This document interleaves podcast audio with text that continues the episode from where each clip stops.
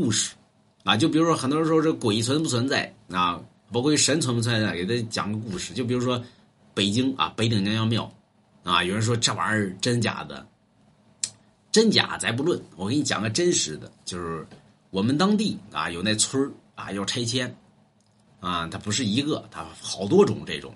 那每个村里边基本上都有娘娘庙、土地庙。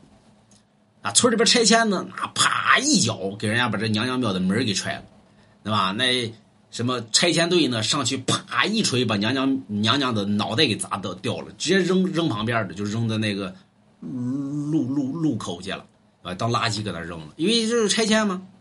结果呢，这还没拆迁呢，村里边大量的年轻人开始死了，就是无缘无故就去世了。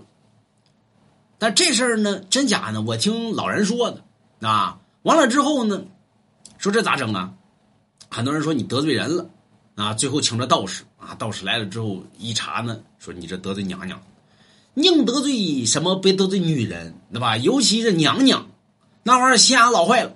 你拆迁呢，你好好你请神，你得送神呀，你连神都不送，你吧唧给人家门踹了，吧唧把人脑袋砸了，你说你这不是出事谁出事啊？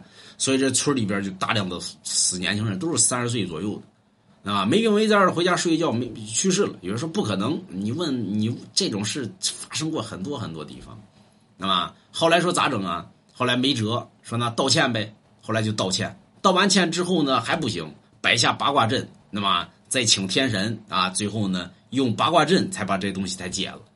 啊，说到底怎么解的？这玩意儿不让讲，你问那道士，道士都知道。那么最后解了之后呢，这事儿才平息了，后来才好了。但真的假的呢？这种反正这种事件呢很多很多，我在网上也看到过，很其他的地方也发生过这种，就是娘娘庙或者土地庙啊，这这种庙宇之间的一些事情。所以北顶娘娘庙那个事件，你就知道是真是假。所以得罪什么别得罪那老娘们儿，那得罪什么别得罪你媳妇儿，那小心大郎该喝药了，这玩意儿，那么。前面呢还给你笑眯眯的，后边保不齐。